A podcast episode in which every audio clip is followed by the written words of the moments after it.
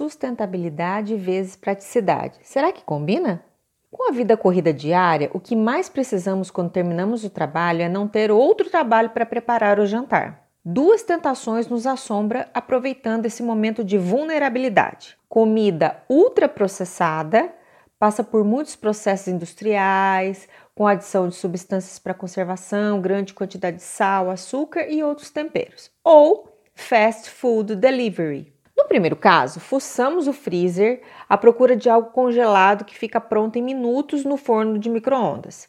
E no segundo caso, recorremos aos aplicativos de celular, que sempre estão na palma da mão, prontinhos para nos atender. Em pouquíssimo tempo estamos com a comida no prato. Demoramos mais para desinfetar e abrir as embalagens do que para devorar o menu. Apesar da praticidade e da economia de tempo, principalmente para nós mulheres que vivemos atarefadas, a opção mais fácil neste caso é a pior escolha, tanto para a saúde quanto para o meio ambiente. A respeito da alimentação, nem precisa entrar em detalhes, pelo menos nesse post, uma vez que sabemos muito bem o que é bom e o que é ruim para o nosso organismo. Mas em relação aos recursos naturais e finitos, como a água, o solo, o ar, a fauna e a flora, imprescindíveis para os seres humanos, há muito que aprender para podermos gradativamente mudar hábitos ruins que ferem a natureza. No post de hoje falaremos um pouco sobre a possibilidade de combinar praticidade no nosso dia a dia com uma rotina sustentável para o meio ambiente. Você já prestou atenção nos diferentes tipos de materiais das embalagens que envolvem seu pedido? Na hora que você o recebe, provavelmente não. Seu cérebro não iria processar esse tipo de informação enquanto você está faminta. Quando você vai separar o lixo orgânico do reciclado, você faz isto, não? Se dá conta do volume de lixo que vai para os cestos. O seu sanduíche vem embrulhado em um saquinho de plástico, envolto em papel alumínio para manter quente, dentro de uma caixinha de isopor que é transportada dentro de uma sacola de plástico. O EPS isopor não é biodegradável, mas como é um tipo de plástico, eu não sabia. Também pode ser reciclável. Para saber mais sobre o ciclo de vida desse material, acesse aqui. De acordo com a informação disponível no eCycle, um site sobre consumo consciente, um parâmetro muito importante para definir se o material é ou não biodegradável é o tempo que ele leva para ser decomposto pela ação de microorganismos. Normalmente, considera-se que um material é biodegradável quando ele se decompõe em uma escala de tempo de semanas ou meses. O plástico que encontramos em diferentes embalagens dos supermercados, PVC, polietilene, polipropileno, podem demorar anos para desaparecer do ambiente. Assim, temos que optar por evitá-las. E caso tenhamos que usá-las, não podemos nos restringir ao uso em uma única vez. Caso isso também não seja possível, separe para que seja encaminhada para a coleta de lixo reciclável. Na minha cidade opera a Associação de Catadores de Materiais Recicláveis de Lavras, a Camar, que recolhe os materiais às segundas, quartas e sextas, no meu bairro. Para conhecer o trabalho, entre na página do Facebook. Informe-se na sua cidade quando o caminhão de coleta recolhe esse tipo de lixo no seu bairro.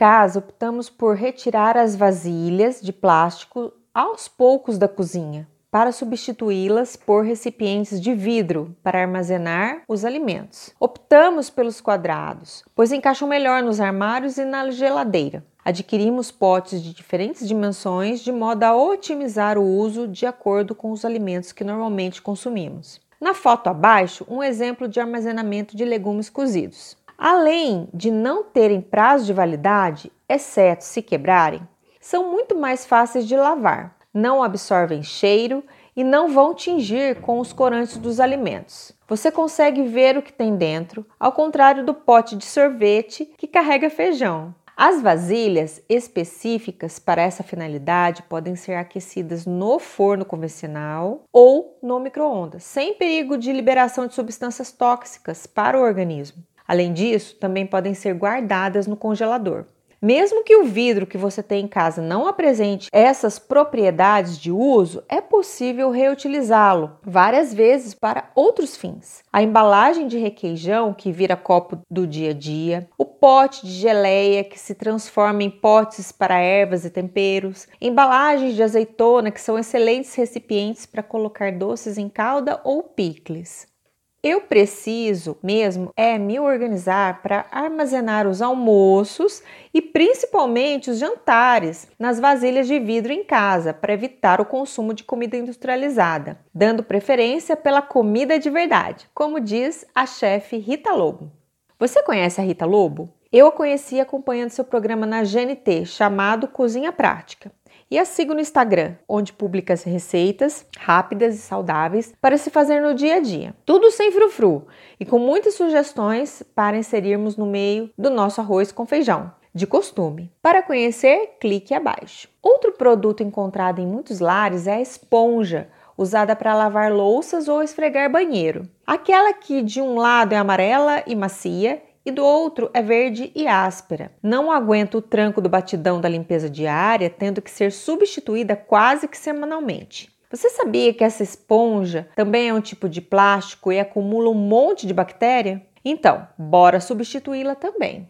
A bucha vegetal é uma ótima alternativa para ser incorporada, não somente no banho, mas na pia da sua cozinha. A bucha é uma planta trepadeira encontrada à venda nas feiras livres, como bucha de metro. De acordo com uma reportagem da revista Globo Rural, a planta é colhida aos seis meses de vida. Depois de colhidos, os frutos são descascados, lavados e batidos para retirar a mucilagem, um composto gelatinoso que fica dentro da planta, e em seguida são colocados em varais para secar.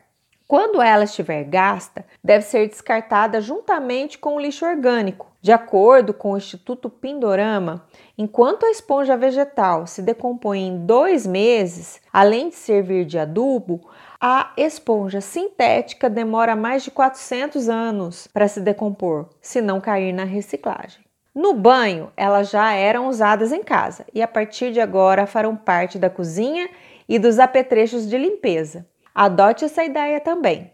Bem, antes de terminarmos, vamos para a dica de música do post. Sabe aquele nenê dentro da piscina inflável da foto publicada no último post do blog? Então, é o meu filho que completou 16 anos ontem. Desde a semana passada, ele vem me falando que, como leitor especial do blog, teria o direito de escolher a música do post do seu aniversário. Me deu três opções e eu escolhi a música que ele sabe cantar e ainda toca no piano. Com vocês, When I Was Your Man, de Bruno Mars. Nos próximos posts, continuarei a falar sobre esse mesmo tema, abordando dicas de economia que ajudam a natureza enquanto facilitam o nosso tempo de home office. Não perca! Se gostou do texto, clique e avalie na mãozinha abaixo.